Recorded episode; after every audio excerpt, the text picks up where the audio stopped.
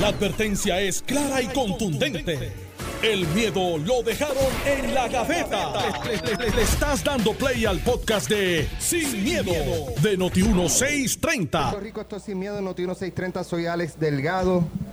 Ya estamos en vivo aquí desde el Hotel Caribe Hilton, donde se está llevando una actividad muy importante. Y me encuentro con el licenciado Carlos Rivera, que hoy está en sustitución de el compañero senador eh, el, el Carmelo Ríos. licenciado Carmelo Ríos, que está en una actividad, un compromiso que le surgió eh, en esta semana. Así que le agradecemos al licenciado Carlos Rivera que esté aquí con nosotros. Saludos, buen día, como siempre, un privilegio estar con ustedes y, y sustituyendo obviamente al, al senador Carmelo Ríos y aquí en Noti1 en la actividad aquí en Puerto Rico Health Insurance Conference desde el Hotel Caribe Hilton, eh, que tiene una actividad aquí en el día de hoy. Debidamente eh, anunciada la actividad de la Cámara de Comercio eh, en el día de hoy que se está llevando aquí en el Caribe Hilton. Y nada, Carlos, eh, todavía sigue siendo tema, eh, el, el mensaje del gobernador sigue trayendo eh, discusión y análisis. ¿Qué te pareció el mensaje? Bueno, yo creo que el gobernador trató eh, en un corto eh, tiempo, porque también hay que ser justos con esto, un mensaje de, go- de un gobernador, independientemente de quién sea, trata de dar unos datos que son relevantes. Es imposible en el espacio de una hora y media, dos horas quizás, a lo sumo, poder exponer todas las situaciones de, de un gobierno y de un país. Eso era lo que yo planteaba ayer precisamente. eh, Bien un difícil, es poco, un reto. O sea, cómo tú, eh, porque por ejemplo anoche teníamos el- en el programa de televisión, teníamos al, a- al presidente, escol- teníamos médicos, Sí. ¿verdad? No, teníamos maestros, teníamos estudiantes de la Universidad de Puerto Rico. Todos estaban quejándose porque no tocaron los temas que ellos querían o porque eh, No lo- profundizaron, no profundizaron Es imposible. eh, so- y ni dieron detalles de, de- de los sectores que ellos, ¿verdad? Tienen, tienen intereses. Eh, y entonces, pues, ¿hasta qué punto un mensaje de Estado es algo relevante ya para el país? Cuando tú quieres informar, coges ese escrito, lo publicas y ya, digo, la Constitución manda Sí. que sea de esa manera, que el gobernador vaya al Capitolio, que exprese su mensaje, pero realmente es un mensaje que, que yo creo que no cumple mucho en términos de, y más en la era de la información donde estamos, que tú tienes distintas vías para, Para para. ¿verdad? Este, así que en ese sentido, yo honestamente creo que estos mensajes no cumplen ningún fin. Los que siguen al gobernador de turno, chijichijá, que bello, to- entonces los que los que están en contra del gobernador, pues entonces buscan cualquier este detalle. Los de la Universidad de Puerto Rico, no, porque eh, fue muy poco lo que habló de la Universidad de Puerto Rico. Ok, ¿cuánto tiempo era suficiente? Era la pregunta. ¿Cuánto tiempo era suficiente para Para poder, sí, para de alguna manera. Y, y es lo que menciona. Yo creo que se convierte en algo subjetivo porque cada uno piensa bajo su criterio. Correcto. su crisol, qué Cada cual tiene sus no. prioridades. Correcto. Yo tengo unas prioridades, tú tienes otras prioridades. mundo tiene sus prioridades. Entonces yo me voy a quejar porque no atendió mis prioridades. Y tú te vas a quejar porque no atendió las tuyas. Y, y, ¿sabes? Todo el mundo se va a estar quejando de algo. No va a haber consenso. Yo creo que el mensaje del de un gobernador debe resumir a pueblo de pájaros, es un snapshot, quizás una, una idea de cómo va la situación de gobierno. Así que es imposible poder atacar todo, todas las áreas. Yo, en, mi caso en particular, cuando estuvimos en el programa de, de pelota dura, yo mencioné que el área de salud, pienso que, ¿verdad?, que pudo haber indagado un, un poco más.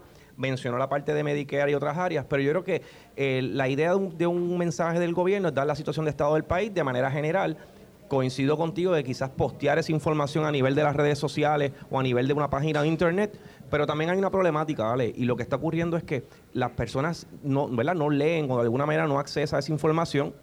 Y a manera de ejemplo, eh, ocurre con el plan fiscal, eh, los planes fiscales del gobierno de Puerto Rico, que es lo que la Junta establece que el gobierno de Puerto Rico va a hacer. Eso se publica en las páginas de internet y, y yo me atrevería a decirte que si uno pregunta por ahí si alguien ha leído el plan fiscal y sabe lo que tiene el plan fiscal, muy pocas personas lo han leído y lo han visto. Así que también hay un problema de que de alguna manera que la ciudadanía no se involucra en la cosa pública y no busca la información. Bueno, Carlos, ayer trascendió eh, una información del Departamento de Educación.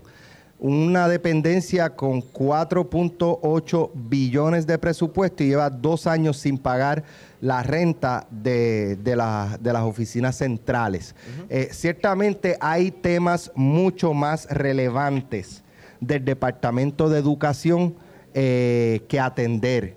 Pero, ¿por qué es importante tocar esto? Porque si no puedes en lo menos En lo más estás colgado. Imagínate en lo más. O sea, si tú no tienes la capacidad de pagar a tiempo tu renta, eh, que eso es algo sencillo, elemental, ¿qué capacidad tú tienes para manejar la educación de todo un país? Bueno, Alex, Alex, y yo voy más allá. Esto no es exclusivamente nada más del Departamento de Educación. Yo creo que esta es la crítica muchas veces del gobierno, en lo lento en lo que procesa la factura, en lo lento en que procesa la contratación gubernamental. Y precisamente por eso, cuando uno habla a veces hasta con eh, patronos o, o gente que da servicio en el sector privado, dice, ¿sabe qué? En gobierno yo no le doy servicio. No pienso dar servicios al gobierno porque es lento, no paga, la contratación no se da. Así que en el caso del Departamento de Educación, yo tengo ¿verdad? mis feelings, porque ciertamente demuestra que no, que no han podido trabajar esto correctamente, la parte del, del arrendamiento.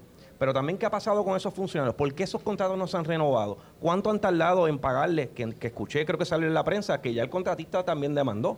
Precisamente porque estuvieron usando las facilidades, no les renovaron el contrato, pero usar, hubo ¿verdad? un enriquecimiento de parte del, del gobierno, que eso es otro asunto desde el punto de vista legal, que, que yo creo que debe, debe Pero ahí, variarse. ahí eh, el arrendatario está en las de perder.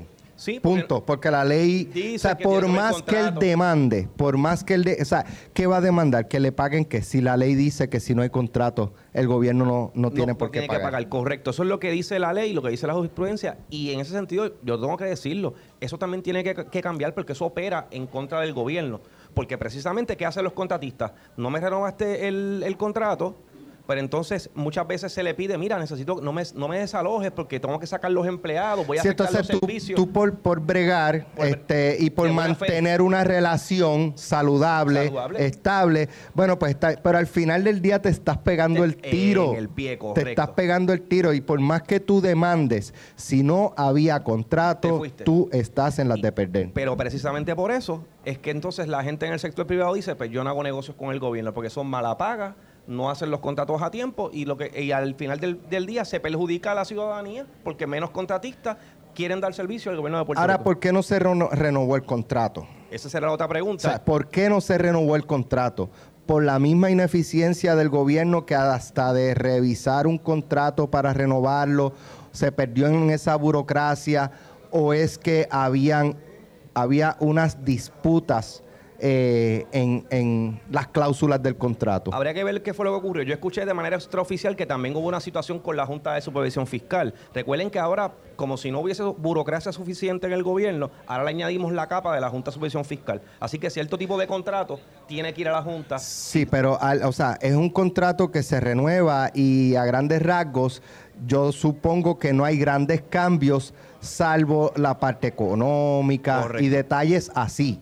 Pero no, no es que, o sea, no, no, no es que se cambió un contrato eh, en un 80% Sí. y fue tan eh, drástico el cambio que la Junta dijo, espérate, esto es otra cosa. Pues habría que ver, realmente desconozco cuáles fueron los detalles, pero hay que ir a indagar Digo, precisamente qué ocurrió. ta- también ahora aquí la especialidad es echarle la culpa a la Junta, Ah, bueno, todo lo que se pueda. a la Junta es todo, es males. echarle la culpa a la, es a la. Junta. Carmelo estuviera aquí, ya tú sabes. Pero, este, pero independientemente de eso, eh, tiene que haber, coincido, tiene que haber eficiencia del gobierno, independientemente haya junta o no haya junta. Ese es el proceso, iris what iris, pero tenemos que entonces llevar la maquinaria, moverla para aprobar el contrato, para renovar. ¿Qué está pasando con esos funcionarios que trabajan con esos contratos? ¿Qué hicieron? ¿Qué gestión hicieron? Todo eso hay que ver. Ahora, en, en tu análisis, si, si es un issue de contrato, de que no había contrato, de que todavía se estaba negociando el contrato, ese dinero es altamente probable que lo perdió el Sí, contratista. lo perdió el contratista porque lo que dice la ley y lo que dice la jurisprudencia es que si no hay un contrato registrado en la oficina del Contralor, firmado, que cumpla con las garantías,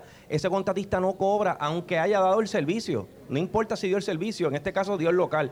Yo creo que, ¿verdad? Que ese tipo de, de legislación, yo sé que busca proteger la corrupción y otro tipo de cosas, pero tenemos que también remirar esto, porque lo que, está, lo que va a seguir ocurriendo es menos contratistas van a querer dar servicios al gobierno de Puerto Rico.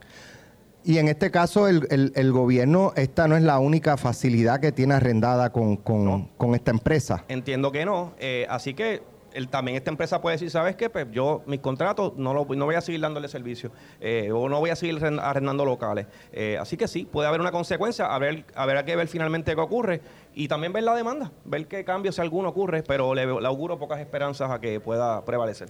Bueno, en otro tema, eh, ayer el, en, precisamente en el programa Jugando Pelotadura, eh, trascendió que el alcalde de Ponce estaba reunido, yo no sé si era una reunión de emergencia o qué, a nivel político, una reunión a nivel político en Ponce. Eh, ¿Qué ocurrió allí? Bueno, cuando llegaron los medios se le preguntó al alcalde porque había trascendido información de que agentes federales habían eh, visitado el municipio y que habían requerido información.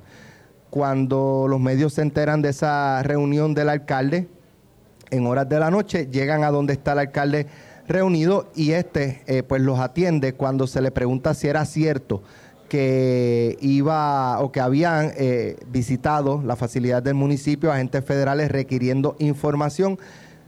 Él dijo, no tengo comentarios. Esa expresión se utiliza cuando tú no quieres decir que sí, porque si, si, lo, si, si trasciende que agentes federales visitaron el municipio y requirieron documentos y eso no es cierto, al alcalde le conviene decir que, que, eso no es cierto, no hacer una, una contestación que deje la duda, él sabiendo que era falso, que deje la duda de, o, la posibilidad de que sí en la, en la mente de, la ciudadanía. Así que yo tengo que presumir, y esto es una especulación de mi parte, ¿verdad? Que sí fueron visitados por agentes federales y que sí le requirieron documentos al municipio de Ponce.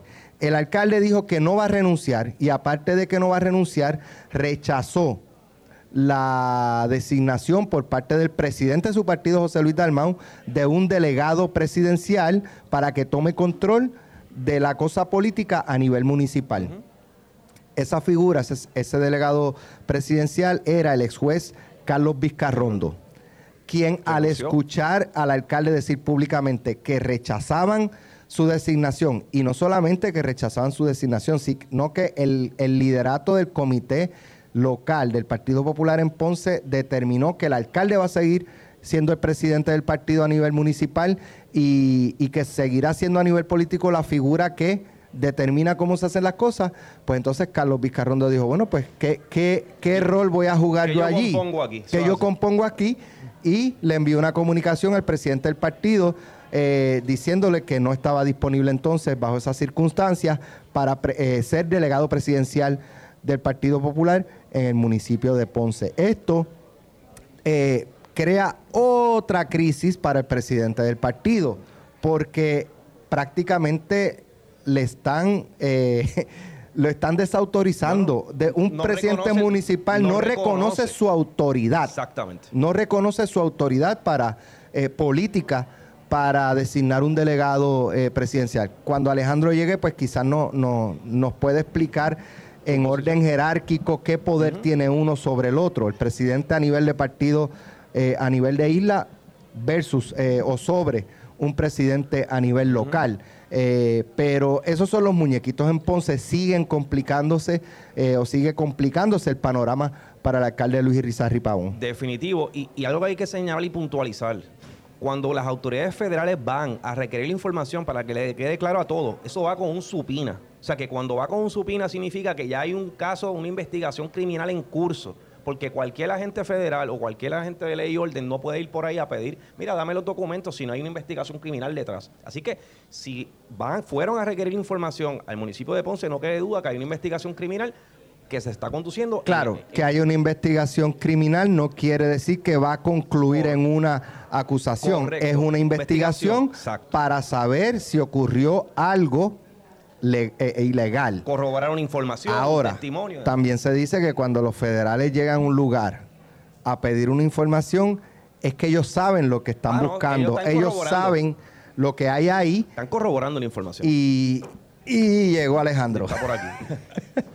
Alejandro, buenos días. Buenos días. Buenos días, encantado de estar con ustedes. Un Mira, vaya ni se afeitó. No le vino, corriendo, pero llegó. Era para ver si pasaba desapercibido la manifestación.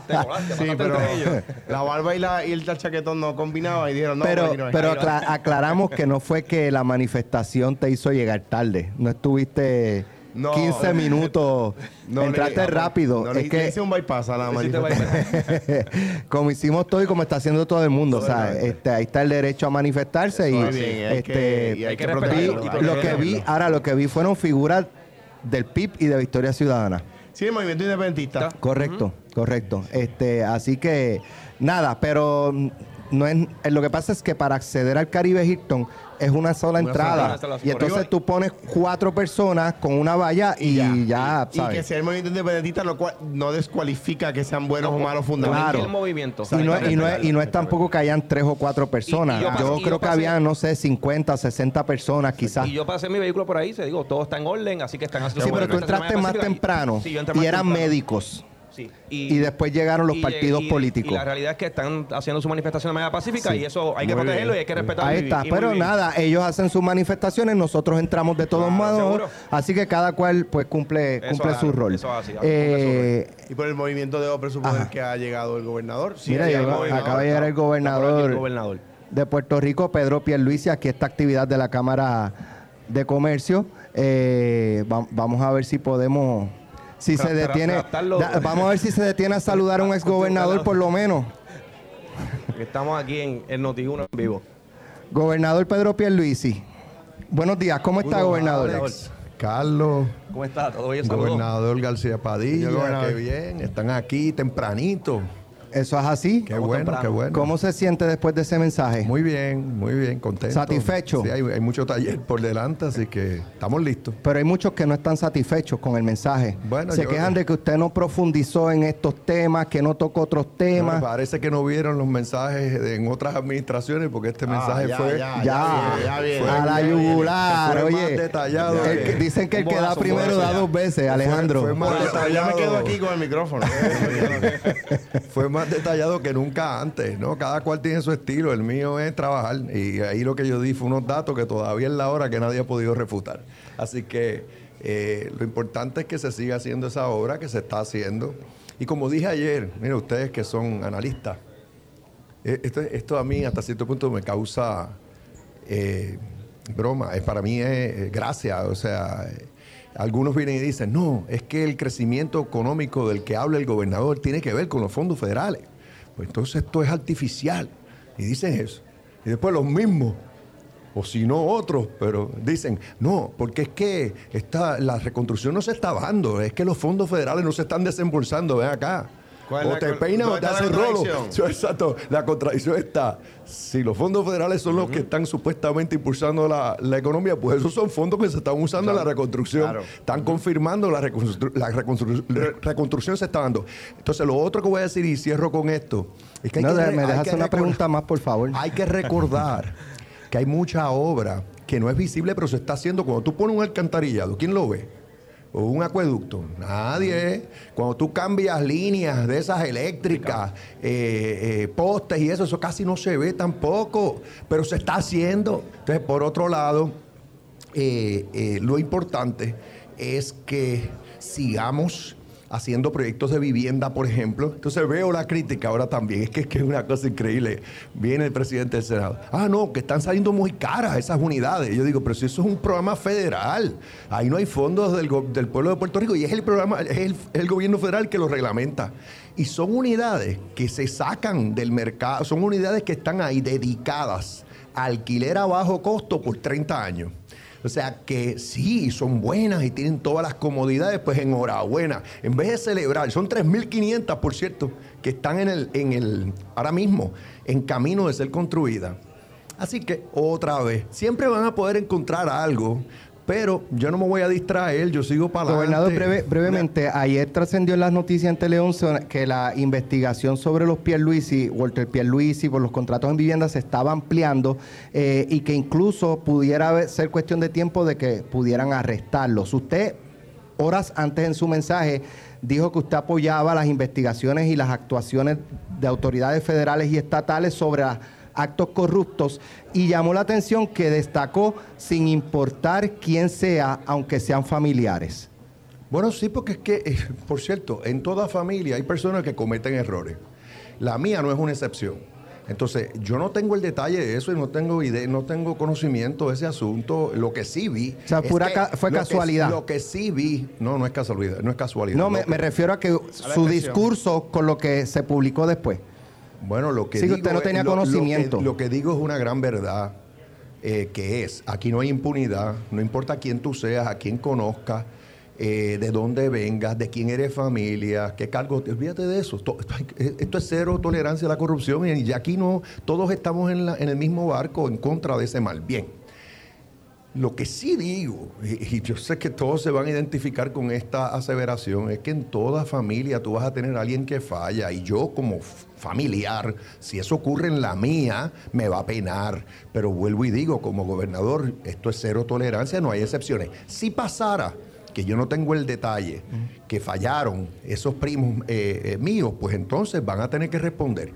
Lo que sí voy a decir a nombre de mi administración es que en mi administración tan pronto se detectó una irregularidad en la empresa eh, eh, de mi primo Walter Pierluisi, se tomó la decisión allá en vivienda, administración, eh, la administración de vivienda pública, de cancelar ese contrato. Y esa, esa empresa lleva dándole servicios al gobierno de Puerto Rico hace más de dos décadas. De hecho, Muchas bajo la administración de Alejandro Sí, también. sí. O sea que nada. Pero, gobernador, no, voy para no- para adelante. para no- Como dice mi equipo, no hay quien nos pare. Para- solamente el- el- en cuanto al tema de, la, de los fondos federales, que la crítica mía no, no, no es tal, es que los fondos se utilicen para que se cree generación de riqueza permanente y cuando esos fondos de reconstrucción ya no estén, se siga creando riqueza. Ese ha sido, ese ha Pues, sido mi eso es un buen planteamiento. Gracias, gobernador. Gracias, gobernador. Que tenga excelente buen día. Bueno, acaban de escuchar al gobernador de Puerto Rico, bendito que lo, lo paramos aquí un momentito para, para saludarlo, aquí, para saludarlo, pero mira, Es in- indispensable No, la, no, la pregunta. está en la vena. Alex Delgado, tú le das en No, la puntita del dedo y te coge el brazo entero. Todo con todo. Pero, este, va- vamos a coger eso de, de- de lo que trascendió ayer. Eh, pero, Alejandro, que estamos a- a- tocando el tema del el caso del alcalde de, de Ponce. Ponce, sí. Y lo que, lo que trascendió anoche, eh, pues que él ni negó ni confirmó, dijo, no tengo comentarios sobre la información de que ayer autoridades federales visitaron el municipio y requirieron documentos dijo que no va a renunciar eh, y no solamente que no va a renunciar, sino que rechazan la designación de un delegado presidencial en Ponce, que fue la designación que hizo José Luis Dalmau de Carlos Vizcarrondo, Correcto. y que el comité determinó que Luis Pavón Irizarri va a seguir siendo el presidente, que no necesitan un delegado presidencial. Carlos Vizcarrondo, ante esa situación, le comunicó al presidente del partido que entonces no está disponible para Mira, ser delegado presidencial. va- va- varias cosas, do- los dos temas eh, por separado porque me parece que son distintos. En cuanto al primer tema, el, el- el- aquí no ha habido nadie ni acusado. O sea que un mero, una mera especulación pública no puede hacer que una persona electa por la democracia renuncie. Si él dice que no cometió ilegalidad, ¿por qué tiene que renunciar? Y ese planteamiento yo lo he sostenido cuando se trata de casos de, de personas del otro partido también.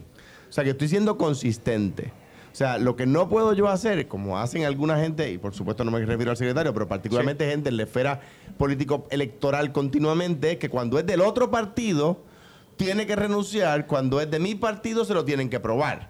Entonces, me parece... Está que- hablando de Mariana Nogales, caso Mariana Nogales, por ejemplo. Mariana Nogales o en el caso de Héctor Martínez, yo siendo candidato a gobernador entendía que era un caso malo y la historia me dio la razón.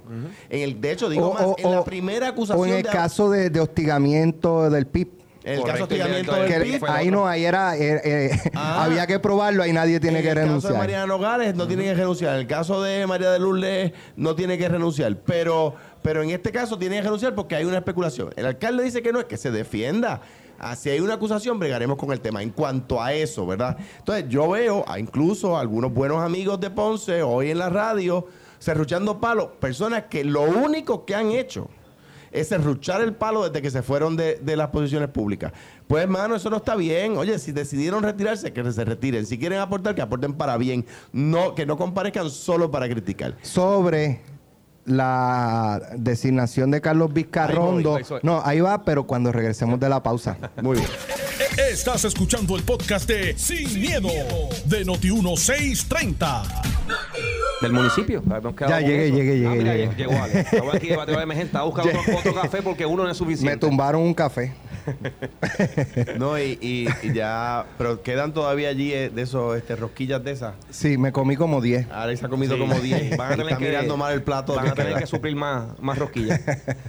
Bueno, este Alejandro, eh, el- eh, tu comentario sobre el presidente del PNP en, del PPD en Ponce, Luis Irizarry Pavón, rechazó la designación de un delegado presidencial y Carlos Vizcarrondo dice, entonces pues, ¿Me voy? si, si no me quieren allí, pues me voy. Recapitulando, en cuanto a, a- a la petición esa de, de sobre su, lo, ¿verdad? los señalamientos que se hacen en contra, su, en contra suya, él dice que no lo, que no lo hizo. Pues él, él con su conciencia, si no lo hizo, que se defienda. Sí, porque, uno, porque de nuevo, la democracia no puede ser tan vulnerable para que un rumor, en algunos casos, como dice Alex, sirva para que venga y le pida la renuncia a las personas, si ni siquiera lo han acusado de nada. Ahora bien, dicho eso, en cuanto a la delegación de un delegado presidencial, ahí en esa no puedo estar de acuerdo, porque no es prerrogativa del Comité Municipal del Partido Popular en ningún pueblo. O sea, en ningún pueblo el, el- el Comité Municipal del partido puede rechazar la delegación de un delegado presidencial por parte del partido a nivel central. O sea, que el afrenta. alcalde está incorrecto. El, la- el Comité Él Municipal... puede, él puede quejar, es que, Y o sea, además, quejarse. además no ayuda al O sea, alcalde. Porque es- cua- además, o sea, si, si, a mí- si, a- si yo, poniéndome en la situación del alcalde, ¿verdad? Si a mí me envían un delegado presidencial como Carlos Vizcarrondo, que es un delegado presidencial de lujo, de lujo, Con una trayectoria, todo el pues mundo yo lo recibo con los pasos abiertos porque además, si yo no he hecho nada malo, es un super validador. Es un super validador. No hay duda que Carlos Vizcarrondo es una persona Con una tra- con seria, una responsable y lo ha demostrado su trayectoria política. Yo creo que, que es un, que es un delegado presidencial de lujo que va, si- siendo las cosas como el alcalde afirma que son, lo que va a hacer es validar. Además es una persona... Ahora, Alejandro, tú fuiste presidente del partido. Así es. Unas circunstancias como esta, ¿qué tú harías? Yo ¿Tú que- impondrías el delegado, crearías ot- otra controversia o, ah, bueno, pues está bien? Es para que con la segunda, tu liderato vuelve a, a- Claro. a quedarse cuestionado. Yo, yo creo que hay que dialogar con el, con el, con el alcalde. Yo creo que, ¿verdad? Y, pues, estoy dispuesto, por supuesto, a lo que, que el Partido Popular necesite siempre. Eh, yo creo que hay que dialogar con el alcalde, eh, porque me parece a mí que no es en detrimento, antes bien en beneficio de, el- del- del- de su administración municipal del Partido Popular en Ponce. Eh, eh, y en ese sentido, pues obviamente me parece que, que- que los argumentos están ahí. Quizás el calor del momento, quizás, yo no sé cómo se enteró el alcalde de la, de la delegación de un delegado presidencial. Y el delegado presidencial no es un presidente alterno, no saca al presidente local.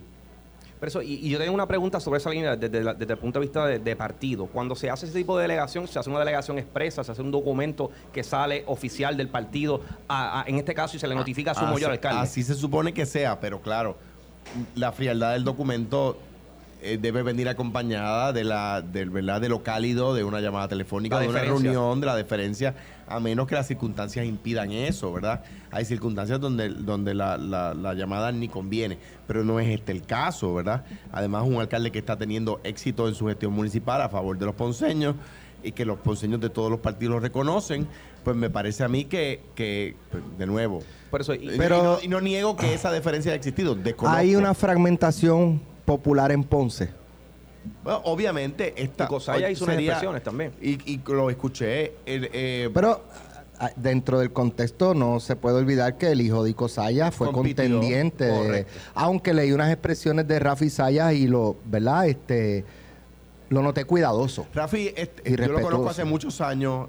Es un líder del partido y tiene un líder que tiene mucho futuro en el Partido Popular. O sea, eh, yo le te- lo tengo en muy alta estima y lo tengo en mucho respeto profesional e intelectual. Eh, igual que a, que su papá, de quien expresiones a veces demasiadas veces para, para diferir y pocas para coincidir, eh, pues, pues me parece a mí, ¿verdad? Que no, que a veces no ayuda. Ahora bien, dicho eso, eh, a veces se reviste ICO de oposición política en vez de, de- de ánimo interno, ¿verdad? Dicho eso, me parece que, que el tema hay que manejarlo, sería, eh, eh, sería inconsistente yo afirmar que esto no le hace daño al partido en Ponce. Pues claro que le hace daño al partido en Ponce. Por supuesto que empina la cuesta, pues claro, y además un alcalde que de nuevo ha tenido éxito administrativamente en el, en el, ¿verdad? En el manejo de los asuntos de la ciudad, la gente está contenta con su gestión municipal. Eh, esto pues viene, por supuesto que viene a hacer daño, por supuesto que sí, sin duda alguna, no lo puede negar nadie. Igual que, que, que Ángel Pérez le hace daño al PNP en Guaynabo, igual que el de Humacao le hace daño al PNP en Humacao, igual que el de, el de Agua Buena le hace daño al PNP en Agua Buena y así uno puede seguir. Y el de Trujillo le hace daño al Partido Popular en Trujillo, pues claro, pues que decir lo contrario sería mezquino. Por eso yo, y yo quería puntualizar sobre algo. Una cosa es la parte criminal, ¿verdad? Lo que el procedimiento criminal, coincido con Alejandro en esa parte de que hay que esperar el procedimiento, se presume la inocencia y todo lo demás. Pero en, el- en la arena política es otro juego, eh, en ese sentido. Y yo creo que el municipio, primero hay un, hay un FEI. Tenemos un que, que está pendiente de una investigación. Tenemos esta investigación ahora que surge también de autoridades federales. Han habido varias renuncias también dentro del propio municipio que han trascendido públicamente. O sea, yo creo que más ahora la situación de precisamente de esta delegación donde la rechaza, eh, que para mí es una afrenta directa al, al partido en ese sentido. Y, y, ¿verdad? y yo creo que es un asunto que a lo mejor desde el punto de vista criminal no hay que trabajarlo, pero de la parte política yo creo que el, el partido por Partido Popular debe estar preocupado, debe senta- debe tomar acción, qué va a trabajar, cómo va a trabajar la situación y no es algo de poca monta porque No lo es. por- porque es una situación que yo creo que a diferencia de en otros municipios, la situación de Ponce el, ¿verdad? y me atrevo a decir que los populares están esperando qué va a pasar allí y, y- y qué, qué acción va a tomar Y es importante que redunden más cosas, es importante para ganar el Senado y es importante para ganar la Cámara, porque ganando Ponce se nos hace más fácil ganar el distrito senatorial y los distritos representativos. Más aún, en cuanto a lo que, a lo que dice el secretario, por supuesto, eh, eh, eh, la, la manera en que el, el que el partido maneje esto a nivel central va a afectar en cómo el Partido Popular a nivel local en Ponce lo acepte. De nuevo, y repito, mi consejo a los populares de cada comité municipal, el, el- no hay 78 partidos populares, ni hay 78 partidos nuevos progresistas, ni hay 78 PIPs, ni 78 partidos Victoria Ciudadana. Hay uno. Y el partido a nivel local, por supuesto que el partido a nivel central puede mandar un delegado presidencial. Eso no sustituye al presidente. Eso es lo que es un delegado con los poderes del presidente estatal que va allí a ser delegado del presidente estatal. Es como si el presidente estatal estuviera allí. Y de nuevo, mandaron uno de lujo. Como si hubiesen mandado a Carlos Dalmao. Eso sería un lujo. que veo aquí al buen amigo Carlos Dalmao. Licenciado. que, ¿Cómo estamos? ¿Todo bien? ¿Tanto tiempo? Carlos, qué bueno verte tanto tiempo.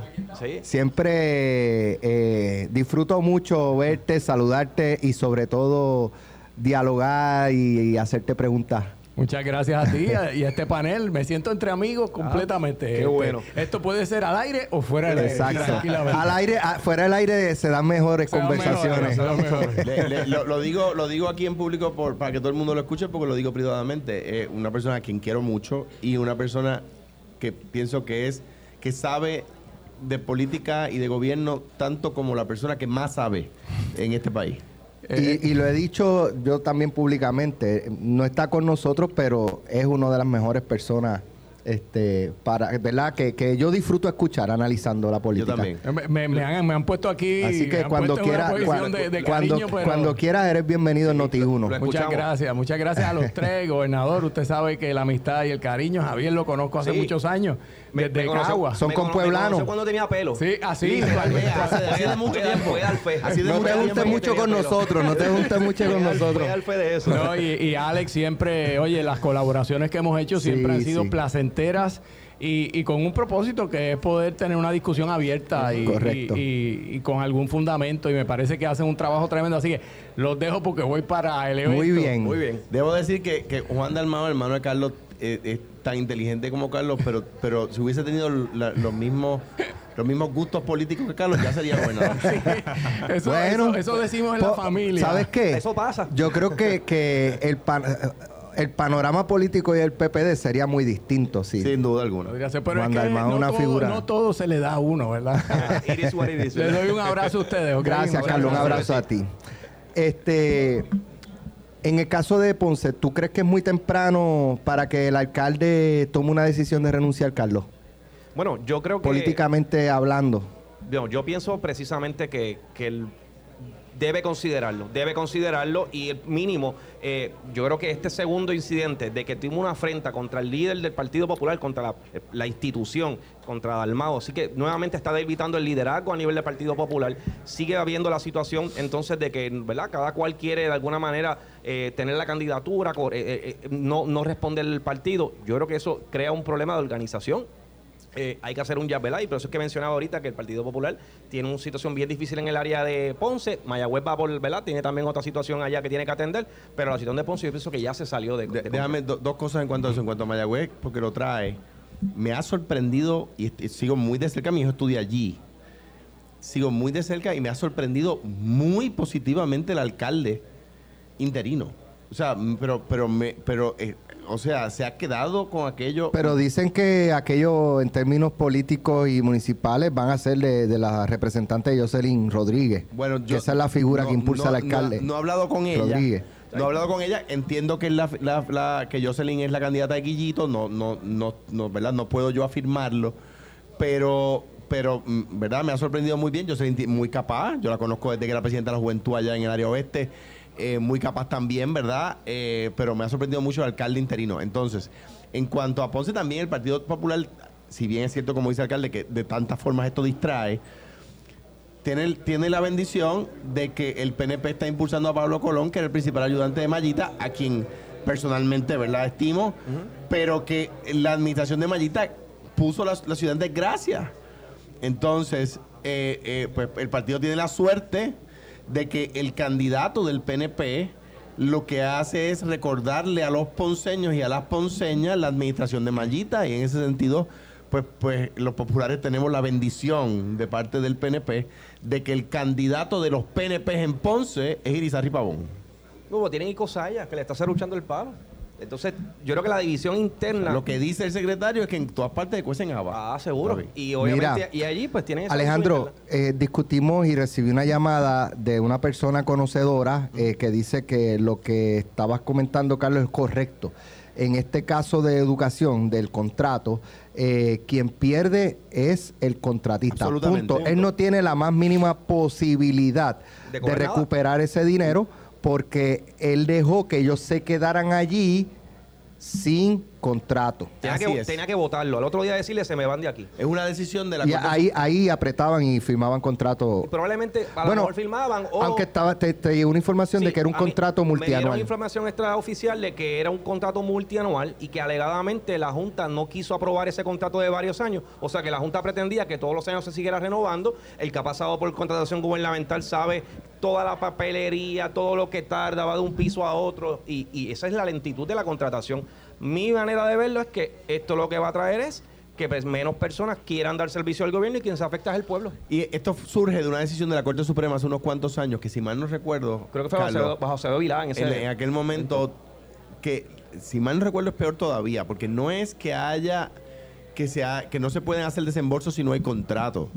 Es que no se pueden hacer desembolsos si no hay contrato y si el contrato, aún habiéndolo, no ha sido radicado en el contralor. Correcto, para que sea... O sea que aún el contratista teniendo el contrato firmado, Firmado. Tiene que registrarlo. Si no se ha registrado en la oficina No del contralor, no es válido y el trabajo que dio no lo cobra y el Tribunal Supremo resolvió que no hay enriquecimiento injusto. Correcto. Es decir, que De aquello- parte del Estado. De parte del Estado. No, es una, es una donación, vamos a ponerlo de esa manera. Lo le regalaste el servicio. Así que pues, todo contratista que esté escuchando tiene que parar inmediatamente. Si, si no tiene contrato y, teniendo contrato no se ha registrado en la oficina del contralor dicho contrato, no, lo No puede dar el servicio. Puede dar el servicio, pero no lo puede cobrar. No puede cobrar, correcto. Mira, quiero tocar un tema. Eh, ayer hubo una denuncia, creo que tienen razón, pero siempre hay espacio para un pero, y ese pero lo voy a poner yo. en la Universidad de Puerto Rico, eh, recinto de Río Piedras, estudiantes, una organización de estudiantes, organizó con la Comisión Estatal de Elecciones para que visitaran la universidad y eh, inscribir e inscribir estudiantes, eh, ¿verdad? Que, que no están inscritos para votar, pues para que se inscriban y puedan participar del proceso electoral el próximo año. Cuando llega la Comisión Estatal de Elecciones, llegó preparado para atender 25 estudiantes. Y la fila llegaba a- al 8 de blanco. No, no era tanto, no era tanto, pero creo que llegaron como 200 estudiantes. Wow.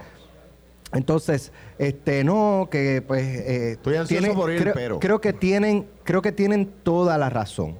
Eh, si se hizo una coordinación con la Comisión Estatal de Elecciones, es inaceptable que la comisión llegara allí preparada para atender 25 estudiantes y nada más, porque es altamente probable que vayan mucho más estudiantes. Ahora bien, pero, como le dije anoche a los estudiantes, yo busqué en Google Maps, perdón, de la UPI a las oficinas centrales de la comisión son ocho minutos. Muévanse. A la HIP.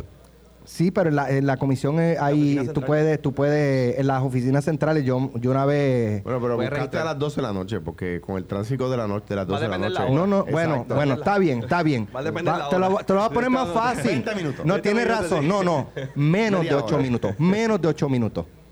El tren. Ay, Ah, ya, hay bueno, una verdad. estación Ahí subterránea Exactamente. en la UPI y hay una estación al lado de la Choliseo. No me diga ahora que es que van a coger sol ni caminando de... Con el de- carrito, ¿verdad? Con el de- maletín, con el maletín. y eso es inaceptable. Esos muchachos no pueden coger un poquito de sol. Carlos Mellado. Doctor, venga, siéntese sido por ahí. trabajo. eh, antes de... Digo, no, tiene mu- 30 tres segundos. minutos, tres minutos. Ah, Alex no te va a hacer una sola pregunta. No, no, ya la que iba a ser, la, la que iba a ser la sortea.